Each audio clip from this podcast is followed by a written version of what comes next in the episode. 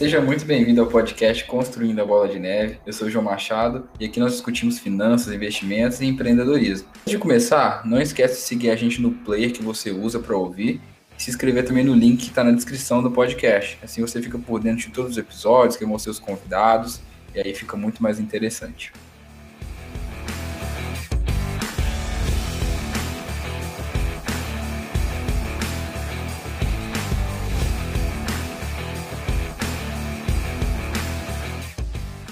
Hoje nós vamos falar sobre as famosas ações, todo mundo fala no mercado financeiro, por que, que é interessante a gente investir, o que são as ações e principalmente o que, que a gente acha importante saber antes de investir. E para isso eu trouxe hoje dois convidados, que é o Rafael Winalda, que é analista de ações no Banco Inter. E aí, boa noite, pessoal. Boa noite, João. Boa noite, Bernardo. E ele está de volta, Bernardo Quiulas, analista de investimentos da ACEPREV. Boa noite, pessoal. Boa noite, João. Pra... É, boa noite, Nalda. Satisfação tá de novo aqui, João. Bom demais. Era pra gente ter gravado ontem, né? Mas teve, teve o um joguinho aí, o um joguinho ruim, né, cara? PSG contra Bayern. Ah, falta um pouco de futebol, né? Cara, teve um momento que eu achei que ia dar pro PSG, viu, velho? Eu tava torcendo pro PSG, admito. Teve um momento que eu achei que ia dar, cara. No primeiro tempo ali, principalmente. Achei Também achei que... que ia... Eu tinha postado 2 a 0 pro PSG, mas foi mais no coração do que usando estatística aí ou qualquer outra coisa. O Bernardo coisa. é o único que apostou contra o Bayern, a favor do Bayern, né, Bernardo? Cara, a razão, né? A razão me dizia que daria Bayern, mas realmente ali no primeiro tempo o PSG tava pressionando bastante, né? Eu achei que ia, eu achei que ia sair também alguma coisa do PSG ali, mas não deu não. Eu acredito até agora que o Neymar perdeu aquele gol, cara. inclusive, foi com a perna esquerda, eu tava vendo uma entrevista dele com o Thiago Nigro, cara. O Thiago Nigro tava ensinando o Neymar a investir, eu achei bem interessante isso. E aí o Neymar falou que o maior investimento dele foi a perna esquerda. Eu acho eu fiquei curioso, continuei vendo o vídeo, porque eu não tinha visto esse vídeo. E aí ele falou que foi a perna esquerda, porque quando ele era mais novo, ele teve que, ele teve que chutar uma bola com a perna esquerda, ele chutou totalmente errado, foi horrível o chute, assim, foi horroroso. E aí o técnico falou com ele, cara, você nunca mais chuta com a perna esquerda, só chuta com a direita. O técnico falou um negócio desse, muito louco isso, né, velho? E aí o pai dele falou assim, não, agora nós vamos investir na sua perna esquerda, nós vamos treinar só a sua perna esquerda. E aí o Neymar falou que os principais gols da carreira dele foram com a perna esquerda. Aí foi mostrando, tipo, final do Paulista, final da Libertadores, Champions League, Copa das Confederações, todos esses gols foram com a perna esquerda. Então ele fala que o maior investimento dele foi a perna esquerda. É uma bela analogia com o small cap, né? Se pensar em uma empresa que é pequena, mas tem muito potencial de crescimento, é mais ou menos por aí, né?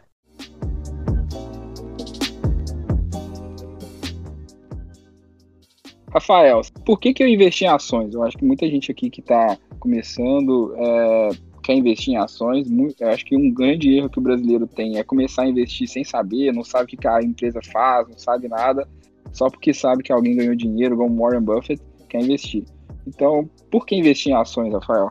Bom, essa pergunta ela é bem ampla, né? Se você me perguntasse há um ano atrás, certamente a resposta seria outra.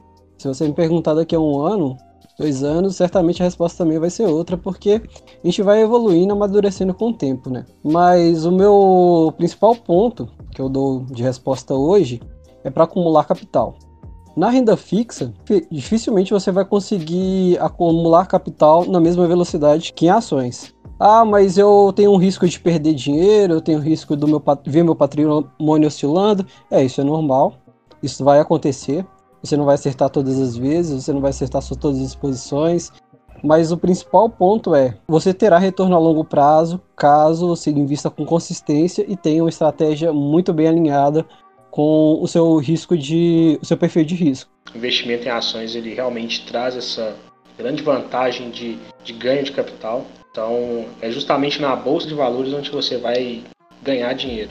A gente conversou aqui no outro podcast sobre perfil de investimento, né, perfil do investidor. E realmente cada um vai ter seu perfil e cada um tem a sua fase de vida. Alguém, uma pessoa pode estar numa fase de vida de preservação de capital. Ela não vai procurar investir em ações. Agora, se eu quero ganhar capital, eu tenho que ir para o mercado de ações. Eu não vou conseguir ganhar capital no renda fixa. Ainda mais no, no atual cenário de taxa de juros que a gente está hoje. Então, é, é justamente é, é um investimento rentável, mas a gente tem que ter a, consciência de que ele é um investimento rentável a longo prazo. Né? Então, claro que eu posso ganhar dinheiro no curto prazo, com certeza, mas sempre com o pensamento de que ele é um, um dos melhores investimentos para, se não for o melhor, é, para longo prazo. Eu acho que o pessoal teria que entender, talvez, o que, que são as ações. Eu acho que o pessoal não entende o que são as ações, né? Que é uma parte do capital da empresa. Você está simplesmente investindo numa empresa, está se tornando sócio, né?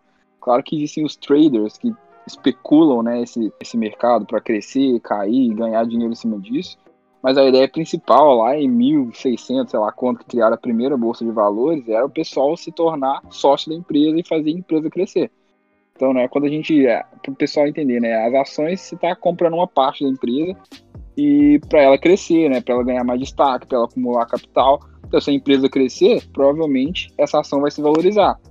E aí ela vai ter mais lucro e ela vai dividir mais lucro com os acionistas. Ela crescendo, ganhando mais, de, mais destaque, você cresce junto com ela, como se você fosse comprar o seu próprio negócio, né? Então, sei lá, você quer criar aí, não sei, uma empresa, não sei, uma sorveteria. Então, quanto mais sorvete vender, quanto mais pessoas forem lá, mais vai crescer, mais vai valer. Então, esse é um ponto que o pessoal tem que, tem que pensar também, né? O que, que, o que, que são as ações? Quando você compra uma ação, você está realmente virando sócio daquela empresa. Você não entra numa sociedade pensando em sair dela mês que vem, ou daqui a seis meses, ou até daqui a um ano. Você pensa em querer contribuir, aprender, evoluir junto com a empresa. Você vai ter que estudar, saber como é que a empresa ganha dinheiro. Depois, como é que o Estado ou o governo ele intervém ali? É, tem barreiras de entrada? Eu tenho um, um concorrente novo ali, ou aparecer alguém que possa competir comigo? Ou é um negócio muito amplo que tem vários concorrentes, vários players ali atuando? Você tem que conhecer a empresa, entender como é que ela funciona, conhecer quem são os líderes ali atrás, atrás da, por trás da empresa, quem que é o manager, quem que é a organização que está ali por trás. É, e para responder essas perguntas, você não vai conseguir fazer isso de uma hora para outra, você não vai conseguir fazer isso em, sei lá, duas, três semanas. Isso leva tempo, você tem que acostumar, você tem que entender. Você tem que ele fazer sua pesquisa. Para isso, você pode fazer uma pesquisa por conta própria ou fazer ou consultar terceiros, né? Tem casas de análise, tem especialistas, tem analistas. Você pode ir mesclando também esses dois mundos. Mas o importante é de que você tem que ir aprendendo e evoluindo ali com a performance da empresa também, né? Não é comprar e muita gente também pensa, ah, é um investimento a longo prazo, eu vou comprar aqui e daqui a 10 anos eu, eu vejo o que aconteceu. Não, e provavelmente não vai ganhar dinheiro no mercado, né? Ver no Ibov ganhar de lavada ou qualquer índice ganhar de lavada da sua carteira. Você tem realmente que fazer um, algum tipo de gestão ativa ali. Às vezes a empresa ela é muito boa, mas ela tá cara ali. Você vai ter que reduzir um pouquinho da sua posição, sair um pouquinho de bolsa ou investir em algum outro tipo de ativo. Mas é meio que essa ideia. Se virar sócio de uma empresa não é deixar o, o negócio de lado e não se importar com isso. Não é buy and forget, igual o povo fala. É, né? isso aí.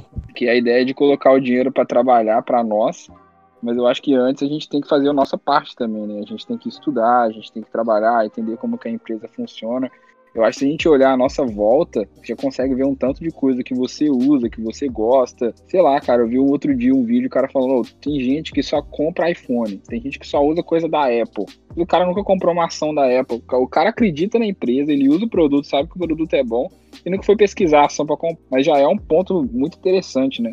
Eu tô lendo até um livro do que é, conta a história do Warren Buffett e do Charlie Munger, que é um livro da Suno, né, que o Thiago Reis escreveu.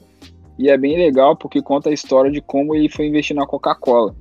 E aí ele era novinho, ele tinha, sei lá, 11 anos de idade, e o avô dele tinha uma mercearia. E eles, eh, eles tinham, tiravam a tampa, né, que era lacrado, e aí sobrava só aquela tampinha, e ele era responsável por juntar as tampinhas. E aí ele foi percebendo que a maioria das tampinhas era da Coca-Cola. E ele foi vendo, caramba, é muito mais da Coca-Cola. Ou seja, esse refrigerante é melhor. E aí ele começou a pegar e comprar a Coca-Cola e vender foi começando a vender com mais margem, ganhar mais dinheiro, e ele falou, cara, essa empresa é muito boa. Foi quando ele foi descobrir o mercado de ações, e aí ele foi comprando muita ação, ele comprou 12% da empresa. E na época, essa empresa, a ação valia acho que 4 dólares, falava no livro. Hoje está sendo vendida a 47 dólares. É um investimento totalmente de longo prazo que ele se descobriu porque estava ali no círculo de competência dele, né? Que acho que é um ponto interessante da gente usar que é a pessoa usar o ciclo de competência dela. Então, às vezes você trabalha, sei lá, no ramo de energia, às vezes você trabalha no ramo de roupas, de ramo, não sei, de alimentos, Então vale a pena usar isso também a seu favor, até a própria empresa que você trabalha. Inclusive, Rafael, você tem ações do Banco Inter? Primeira coisa que eu fiz quando eu entrei no banco foi comprar ações da casa, né? Mas assim, muitas pessoas também falam: ah, mas você não tem ações de outro, ban outro banco, ou você não investe em outras coisas? Não, eu tenho ações de outro banco, sim. Problema nenhum eu ter ações do Banco Itaú, ou do Bradesco, ou Banco do Brasil. É, o investimento pessoal ele é uma coisa e o meu trabalho é outra completamente diferente. O mercado ele tá ali para todo mundo. E eu, mesmo trabalhando no Inter, sei reconhecer o trabalho de de um, o trabalho de outro. E, e uma coisa que eu te falo é que talvez eu esteja um pouco com viés, né? Mas tá barato as ações do Banco Inter, viu? Mesmo com, mesmo com o PL de 200, eu acho que eu achei meio louco isso aí, hein? Então, mas ali o, você não pode comparar o Inter com, com, com o banco tradicional, né? Que é uma mescla de. Na verdade, até, não sei se souberam, a gente tirou o banco da marca, agora é só Inter, porque vai atacar em várias frentes vai atacar na frente de varejo, tem uma plataforma de marketplace, vai atacar serviços bancários, né, para o varejo, vai atacar em serviços bancários para alta renda, wealth management, então de, de patrimônio também. Serviço que eu faço, né, que é o de research, de pesquisa, de recomendação de ação. Então, não é só um, um, banco tradicional aí que você pega dinheiro emprestado e ou compra um CDB ou faz um seguro ou algo do tipo. Não é só isso, tem um, uma gama de outros produtos que, que, se você for pensar bem, pouco é rentabilizado hoje. Meu serviço hoje, por exemplo, é de graça. Se cadastrar lá na plataforma, você recebe os relatórios de graça. Corretagem no banco hoje é gratuita. A conta não tem nenhum custo de mensalidade, anuidade, então tem vários serviços ali que são gratuitos, não monetizados, e o banco hoje já dá lucro. Na hora que a gestão ela for virar a chave para tentar faturar e não só oferecer produtos de forma gratuita, mas cobrando ali um valor justo, não o que é praticado hoje no mercado, tem um potencial sim gigantesco. Consigo fazer sua propaganda aí. Não, legal, cara. Eu gosto muito, eu gosto muito do Banco Inter. Eu conheci o Banco Inter, ele não tinha capital aberto ainda e foi bem interessante porque eu, fui, eu fugi um pouco dessa ideia do, de não pagar taxa, cara. Eu sempre achei um absurdo aqueles 10, 15 reais que o banco cobra todo mês e você é super mal atendido. E quando o Banco Inter veio com essa ideia, né, de não cobrar taxa, de não ter TED, TED, cara, eu uso o Banco Inter até hoje, eu acho sensacional essa ideia. Então, acho que é isso, né? Tem que acreditar na empresa também, né? Acreditar no business, tem que entender como é que a empresa funciona. Se você não entender como a empresa ganha dinheiro, se fosse comprar uma loja, comprar um negócio, você não entender como que ele funciona, você não entender quanto ele tem de caixa, você não entender como que ele lucra, quanto que ele vende. Por que, que você faz isso com as ações, entendeu? Porque se você não, não, tá investindo num negócio, você tem que entender como é que o negócio funciona, né? Vai receber uma parte daquilo ali, né? Que são os dividendos, a gente não falou ainda, né? Que são uma parte do lucro que a empresa divide e você ainda pode ganhar com a valorização da empresa. Então não, não tem jeito melhor de você investir no mercado. E aproveitar o gancho que vocês deram aqui, é, que o Inaldo falou sobre né, essa questão de produção de conteúdo gratuito, e aí não só do Banco Inter, né? A gente encontra hoje uma gama muito grande de, de, de conteúdo gratuito na, na, internet, que eu acho que é um ponto crucial para quem está iniciando na investimentos em ações. Então, uh, algo que você conversou muito aí no, no, último podcast que vocês fizeram sobre fundos imobiliários foi sobre essa a questão a própria pessoa precisa assumir responsabilidade pela vida financeira dela né, e buscar educação financeira cada vez mais. E hoje acho que nunca foi tão fácil né, buscar conhecimento e, e aprender coisas novas. Então, para ações e para começar a investir em ações, acho que não, não deve ser diferente.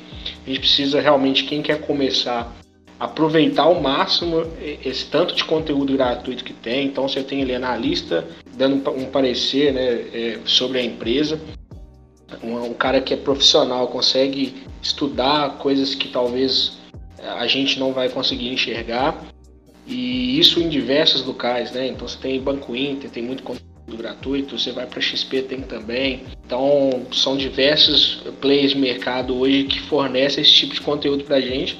Então quem, quem vai começar, né, aí até já fica uma dica minha, é justamente comece a procurar conteúdo conhecer mais sobre o assunto, que, que eu acho que é o primeiro passo para realmente começar a investir, é o conhecimento e sempre tendo em mente que o responsável né, pelo investimento, o responsável pela é, é, vida financeira é sempre a própria pessoa e ela precisa tomar as rédeas aí da, da vida financeira e que dê certo aí os investimentos. Esse é um né? ponto muito, muito interessante, né? Porque na hora que o investidor ele começa a fazer esse tipo de pesquisa, uma hora ele vai acabar se identificando com o analista, com a casa de research, com algum banco ali que fornece esse tipo de conteúdo, começar a ter o hábito de, de leitura, né? Ah, eu gostei muito ali do da XP. Tem lá a Betina Rocha trabalhava lá, né? Foi para Rico, mas ela escrevia muito bem. Era uma pessoa que eu particularmente admiro bastante o, o conteúdo dela.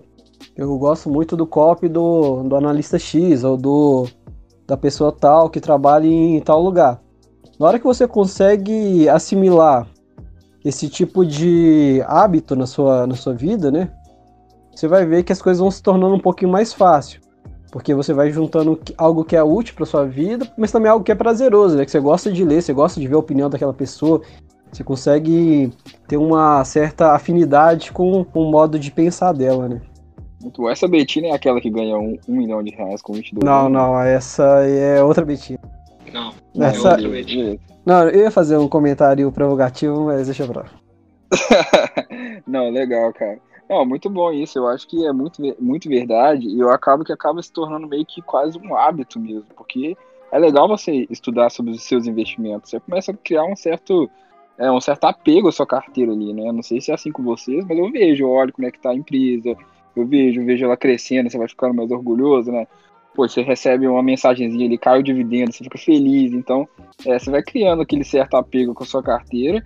Claro que você não pode ficar 100% apegado, né? Se a empresa estiver ruim, é, é interessante você sair, né, o, o mais cedo possível, se você vê que os fundamentos não estão é, mais interessantes.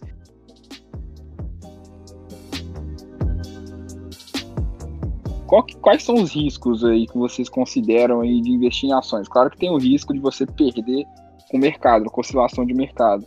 Mas eu acho que um ponto que o pessoal não entende é que não tem muito risco assim a ação em si, né? Porque ela fica, fica lá guardada na CBLC, né? Então, se a corretora falir, por exemplo, isso não vai interferir su- nas suas ações. Então, eu acho que isso é um ponto legal do pessoal saber, porque eu acho que eles não entendem muito bem como que isso funciona, né? Como que é esse risco de você ter uma ação. Então, a, a corretora, já que você tocou esse ponto aí, ela nada mais é do que um intermediador financeiro, né?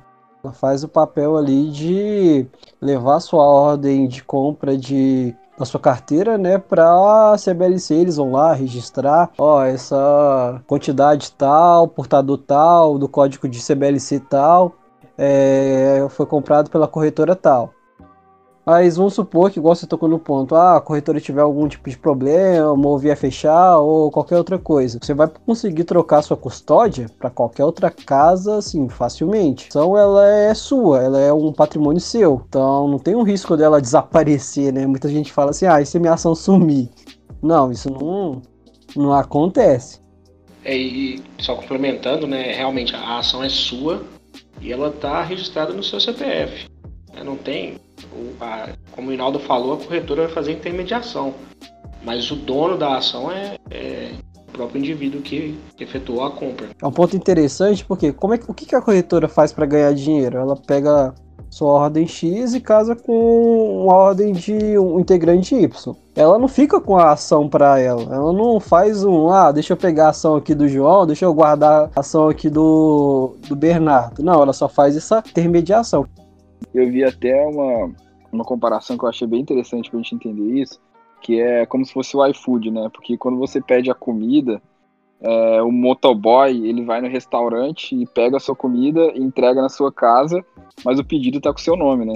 Então, assim, a ideia é exatamente essa, né? A corretora ela vai no mercado de ações, você vai lá, faz o seu pedido e a corretora vai lá, compra para você leva, né? E, e não existe esse risco, então, né? Ela, ela fica registrada lá na CBLC, né?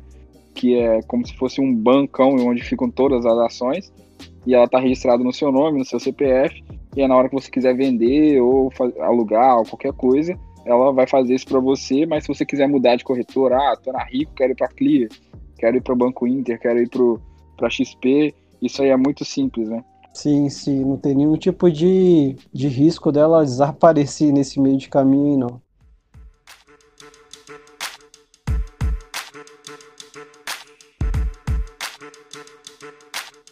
Quais são os pontos que a gente tem que analisar aí para comprar uma ação? Eu até falei do ciclo de competência. É, Warren Buffett, que é considerado o maior investidor de todos os tempos, ele fala que a gente tem que começar pelo nosso ciclo de competência. Você é da engenharia, cara, começa a investir em empresa de engenharia. Não faz sentido se você é médico investir numa petroleira. Quais são as dicas além dessa aí que você considera para quem está começando aí a investir em ações? Bom, eu cheguei a entrar um pouquinho nesse assunto, né? A principal pergunta é, uma das primeiras, das principais perguntas é, como é que a empresa ganha dinheiro? Tem que saber isso de uma forma muito clara. Ah, é um banco. Como é que um banco ganha dinheiro? Ah, é uma empresa de transmissão. Como é que uma transmissora ganha dinheiro? Ah, uma empresa de varejo, vendo. É, um, é uma CIA da vida, vendo roupa. Como é que essa empresa ganha dinheiro? Ela só ganha dinheiro vendendo roupa? Tem algum outro tipo de transação ali que ela ganha dinheiro também? E das roupas que ela vende? Quais que tem as margens mais elevadas? Ah, às vezes uma calça jeans que custa, sei lá, 50 reais, ela, a empresa ganha mais do que uma blusa que custa 80, 90, porque a margem é mais elevada. Então você tem que saber ali quais são os principais produtos, como é que ela faz para ganhar dinheiro, né? Primeiro, quais são os principais produtos que ela tem ali à disposição dela, qual é a margem que ela consegue ter sobre esses produtos. Depois, quando você vai avançando um pouquinho mais, você vai olhar para o governo. O governo sempre é um play muito importante nessa história. Como é que ele tributa essa empresa? Ela paga muito imposto, ela paga pouco imposto, ela tem algum tipo de incentivo, tem algum tipo de subsídio. O governo ele controla a demanda ali de alguma de certa forma. Ele faz algum tipo de estímulo ou ele acaba é, retraindo ou puxando essa demanda um pouquinho para baixo. O governo ele interfere como ali nesse, nesse comportamento de mercado? Você vai olhar para os seus concorrentes, ou os concorrentes diretos da empresa, né? É uma empresa que tem muitos concorrentes ou poucos concorrentes? Tem muitas barreiras à entrada. O que é uma barreira à entrada? É fácil de você fazer uma empresa como essa? Pensar em uma Petrobras.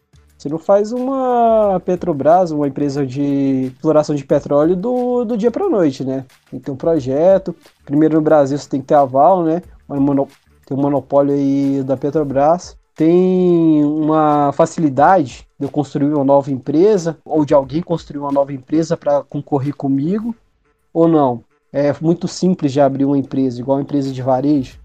É muito fácil vender roupa. Abrir uma, uma, uma companhia de vender roupa e começar a competir. Você tem que saber, saber qual, onde a empresa está situada, né? qual é esse tipo de nicho de mercado. Depois disso, você tem que entrar no, no produto. É, esse produto ele é, ele é similar, ele é muito, ele é muito simples de, de ser feito ou ele é um produto mais elaborado? Vamos pensar em, em loja de roupa, ela é, ela é um exemplo muito palpável, né? Que todo mundo conhece. Mas tem uma loja de roupa que ela é bem simples, né? Uma marca mais popular. E tem loja de roupas que tem um ticket médio mais elevado, que ela se diferencia muito em qualidade, muito em elaboração ali do produto. Então, a empresa ela tem que investir muito nos profissionais ali, no design, no estilo da marca, nos insumos que ela acaba comprando para fazer o para fazer as roupas. Mas tem outras empresas que não que é bem simples ali, ela pode contratar é, qualquer pessoa que já tem ali o escopo desenhado para fazer a para fazer os produtos e, e, é muito simples. Isso isso diferencia muito de uma para outra, porque o preço que você vai cobrar ele reflete muito isso, né? Se for produto muito simples, o seu o seu consumidor ele não vai aceitar pagar caro. Se cobrar um pouquinho mais caro, ele vai para o concorrente, que é muito simples de fazer o produto. Agora, se for algo bem elaborado, com uma qualidade bem alta, você tem ali um pedigree, né? Ah, não, eu quero ter a roupa X, eu quero ter o, o iPhone, eu quero ter o carro tal, eu quero o seu diferencial competitivo ali que pode refletir ali no, na marca, né? Que ela tem o respaldo ali todo de qualidade. É uma pergunta que você tem que adentrar um, num detalhe também. Aí você vai ter que olhar pro, pro lado financeiro, né? Como é que o caixa dessa empresa se comporta. Vamos pensar aí no caixa. Se é um fluxo de caixa mais estável, a uma empresa de energia elétrica tem um fluxo de caixa mais estável, né? Você não troca de fornecedor de energia com facilidade. O fluxo de caixa dessas companhias geralmente é mais estável. Uma empresa que é muito ligada a ciclo econômico. Você pensa aí em construção civil. Quando a economia está bombando, construção civil vai bem. Quando a economia está indo mal, construção civil não vai tão bem. Então o fluxo de caixa dessa empresa não é tão estável assim, né? Porque a, a economia ela tem ciclos, hora a economia performa bem, hora a economia performa mal. Então você tem que entender como é que é o fluxo de caixa ele se comporta diante da demanda. Se a economia vai mal, vai bem, você consome luz. Pode acabar consumindo um pouco menos, mas luz você vai consumir. Você vai ter que tomar banho, você vai ter que fazer comida. Se o, for, se o forno for elétrico, né, você vai consumir energia, você vai assistir televisão. Você tem uma série de produtos que você demanda. Um ponto muito importante para você tentar entender como é que o fluxo de caixa dessa empresa ela se comporta. É uma das principais variáveis. Quando você olha para análises de longo prazo, elas olham basicamente o caixa, dinheiro. Como é que o dinheiro ele se comporta ao longo do tempo? Para empresas que você tem um fluxo de caixa muito sazonal, né? Ele varia muito. Você vai pedir um retorno maior. Você vai querer ganhar mais porque o seu risco é mais elevado. Ah, uma empresa aí de, de, sei lá, de tecnologia. Você não consegue entender ou saber se essa empresa ela vai conseguir ter um fluxo de caixa constante, se ela vai ter um fluxo de caixa saudável ou que ele vai te gerar um retorno. Então, para isso, você vai pedir uma taxa de retorno. Para você investir nessa empresa, você vai ter que comprar ela muito barato para vender ela muito caro. Agora, para uma empresa que é estável, você vai pedir uma taxa de desconto baixíssima. Você vai poder comprar ela a um preço assim, não tão barato assim, não vender a tão caro assim. Você sabe já quanto que essa empresa ela vai te trazer de retorno, porque o fluxo de caixa dela é estável, muito ligado ao, ao como é que o caixa dela se comporta. Esse tipo de análise é um pouquinho mais profunda. Você vai demorar um pouquinho para começar a entender como é que o caixa de uma empresa se comporta mas com o tempo você vai, vai, vai, vai pegando a ideia. O pessoal pensa muito no, na empresa que tá, tá na moda, né? O maior problema daqui da bolsa é a dica quente. Sabe aquele amigo que tem a dica quente? Aquele amigo que chega, cara, essa empresa. Só que o problema é que o erro foi dele, né? Ele que chegou ali, chegou, acreditou na dica quente do amigo, comprou tudo. Geralmente, quando a pessoa vai na dica quente, ela já chega tarde, né? Ela já chega na hora que a empresa já cresceu tudo que tinha que crescer e tá na hora de. É aquele momento ali onde tem muita gente realizando lucro e a pessoa acaba perdendo. Eu queria complementar, né, aproveitando esse. Hoje eu vi uma postagem do Guilherme Benchimol falando justamente sobre esse movimento, né, de muitas pessoas vindo para a renda variável, vindo investir em ações. E um dos primeiros pontos que ele coloca é que bolsa de valores não é cassino, é como você disse.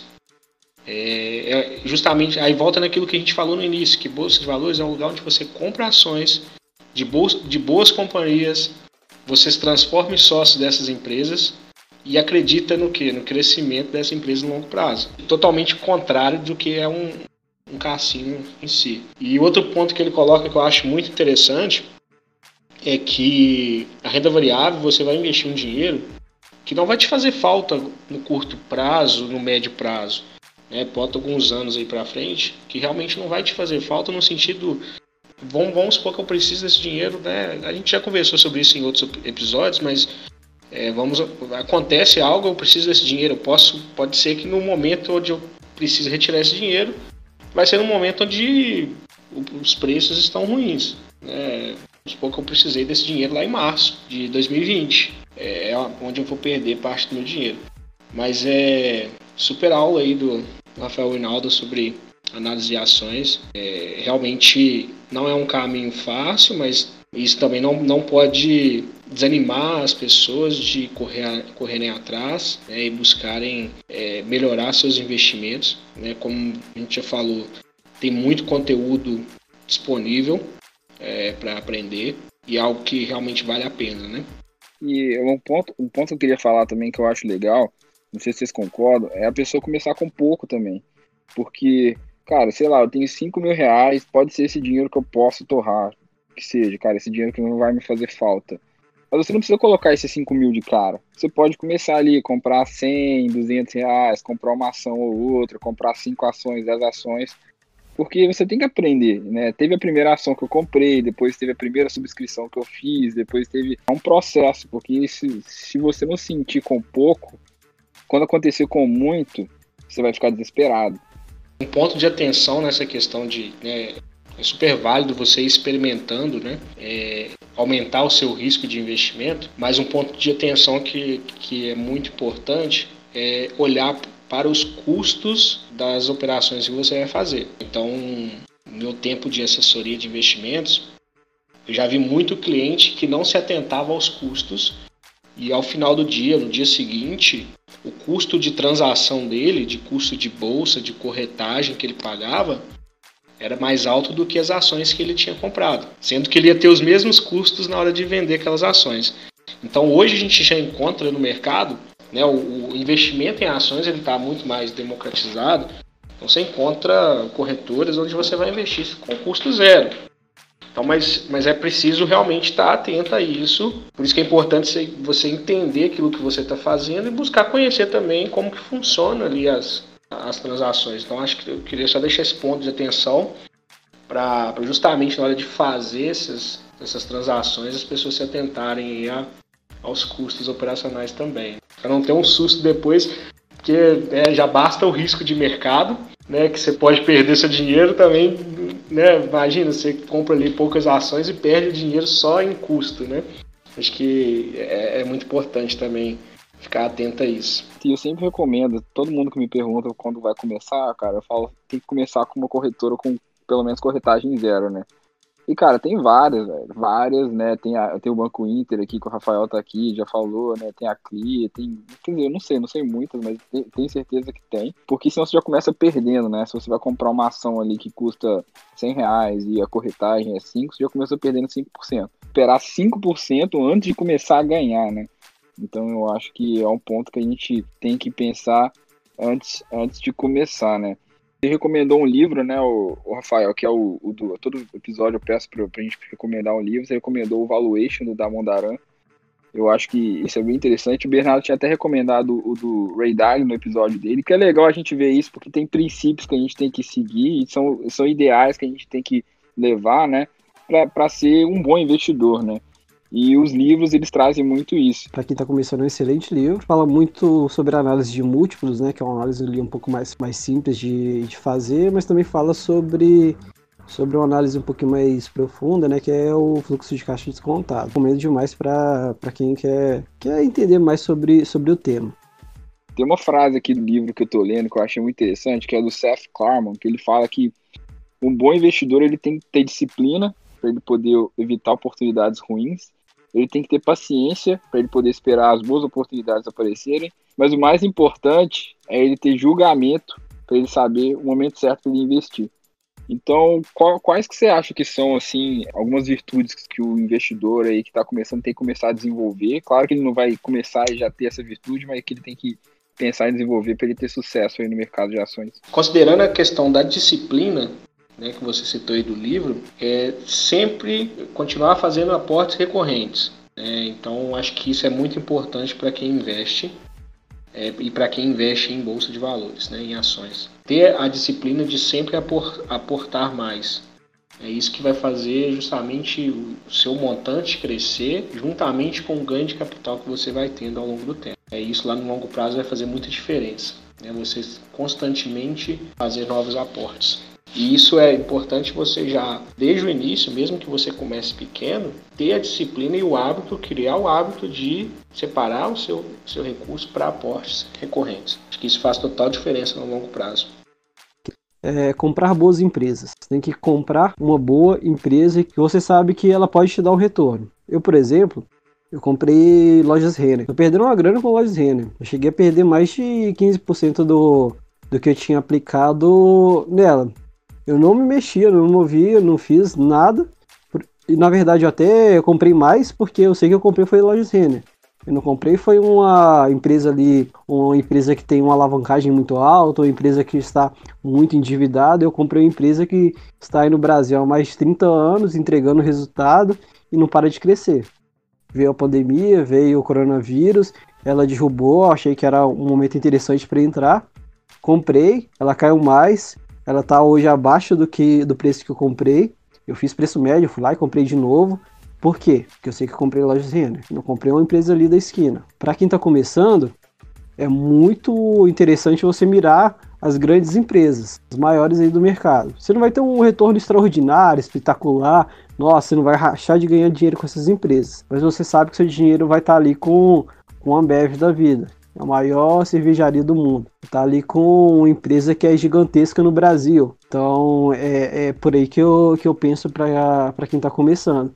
Vai, vai mirando ali as maiores do mercado, as empresas que estão aí entregando altos retornos, que estão aí entregando excelentes resultados há anos. Eu acho isso muito interessante porque se a pessoa começar agora, quando ela tiver muito dinheiro, né, ela vai acabar conseguindo também transferir essa porcentagem que ela já investe, porque ela já criou esse hábito e aí ela consegue assim gerar mais patrimônio, né? Muito legal. Então, já só relembrando aqui os pontos que eu achei bem interessantes aqui que o Rafael e o Bernardo falaram, né? Que a gente tem que ver como é que a empresa ganha dinheiro, entender a concorrência nela, dela, né? Ver como que o governo atua, entender o produto e, claro, entender as finanças também e fazer esses aportes regulares. Complementaria, né, um pouco aí, não briguem comigo, vocês dois aí que são investidores em ações ávidos aí. Para quem está começando também, que não venha ter tanto tempo para é, estudar muito a empresa e conhecer o negócio da empresa, existem bons fundos de investimentos de ações, que eu acho que é uma opção interessante para quem não tem esse tempo de buscar mesmo conhecimento e querer conhecer mais a fundo. Né? Você, você muda um pouco a, a que você precisa de estudar as empresas para estudar e conhecer os gestores da, desses fundos. É, vale a pena conhecer também essa, essa forma de investir em ações. Muito bom. Vocês querem deixar aí uma, uma dica final aí para quem estiver ouvindo, seja sobre investimentos ou como montar carteira, talvez uma porcentagem, se quiser fazer uma indicação aí também, o Rafael, você já indicou Banco Inter, já falou de Renner, quer indicar alguma coisa aí pra galera também, já falou de Ambev. Mira o setor elétrico também, ele é menos volátil, ele é mais estável, ele é bem mais tranquilo, pode, tem muitas boas empresas, tem Equatorial, tem Alupar, tem Engie, tem Energisa, tem Energias do Brasil, tem TRPL, são excelentes empresas, são gigantes aí do setor, tem uma volatilidade bem menor, né? E elas pagam, e algumas, não todas, pagam um dividendo bem gordinho aí, é algo super, super atrativo. Claro, se você precisar de mais conhecimento, né, leiam lá os relatórios do nosso amigo Rafael Reinaldo, lá do Banco Inter, que estão gratuitos, né? Deixando as minhas próprias dicas aqui, eu acho que eu não preciso nem complementar muito, eu acho que eles já falaram tudo, mas é estudar, né? Eu acho que é o que mais me ajudou para investir em ações foi estudar. Tem oito anos que eu invisto no mercado financeiro só comecei a ter resultado quando eu comecei a estudar começar com pouco, né? Porque é melhor você errar com pouco do que errar com muito, que você vai, já vai aprendendo suas lições, né? A gente brincou aqui, né? Não, não seguir a dica quente do amigo, porque, cara, a gente vê aqui, a gente fica. A gente que investe mais tempo, imagina você que trabalha aí mais com ações, né? Cara, é difícil, o pessoal pede indicação, não sei, se deve passar por esse tempo inteiro, né, Rafael? Mas, cara, você não indica, você fica com medo, porque você não sabe o que vai acontecer com a ação. Então eu, eu não indico nada. Então, assim, não segue a dica quente do amigo, porque se ele tá te indicando, ele provavelmente não sabe nada. E tem até um exemplo muito legal do Rockefeller, que ele foi engraxar o sapato, e aí o engraxate perguntou para ele o que ele fazia, ele falou que ele trabalhava no mercado financeiro. E aí o engraxate começou a dar umas dicas para ele, falou assim, não, investe nessa empresa aqui, investe naquela empresa, e aí o Rockefeller ele fala, se até o engraxate está te dando dica daquela empresa, tá mostrando que é a hora de vender, né? Então pensa nisso. Se seu amigo tá falando que é para comprar, se o Uber tá falando que é para comprar, com todo respeito com o Uber, com o amigo, mas provavelmente a, a ação já foi precificada, né? E não tem a ganância. Eu acho que a ganância é o pior problema assim, que o pessoal pode ter no, na bolsa de valores, porque aí você começa a achar que vai ganhar demais, começa a achar que você é bom demais. Essas são as minhas dicas aí.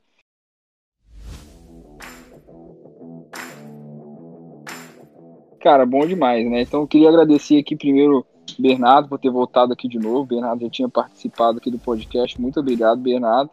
E Rafael, muito obrigado, cara. Trouxe muito conhecimento também.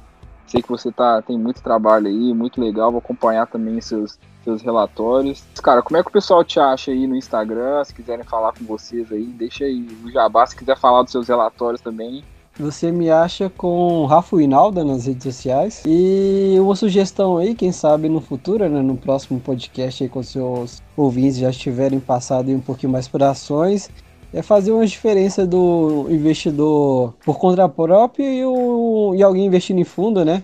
trazendo aí o Bernardo para defender os fundos e eu para defender o, o, o Cellside. Muito legal essa ideia. É, assim que a gente terminar aqui, a gente já pode combinar uma data aí pra gente poder fazer esse podcast. Claro, já tô super empolgado, acho que vai ser muito legal mesmo. Boa ideia. E Bernardo, arroba Quiulas, né? Exatamente, arroba Quiulas. Também me segue lá no Instagram, em arroba João R. Machado. Toda sexta-feira eu abro uma caixinha de perguntas lá no Instagram, se você tiver dúvida sobre esse episódio ou tem sobre outros podcasts pode mandar lá que eu respondo. E pode ser a dúvida de outra pessoa também. Ou então, se você só quiser conferir lá as respostas das pessoas, pode ser que alguma seja a sua dúvida.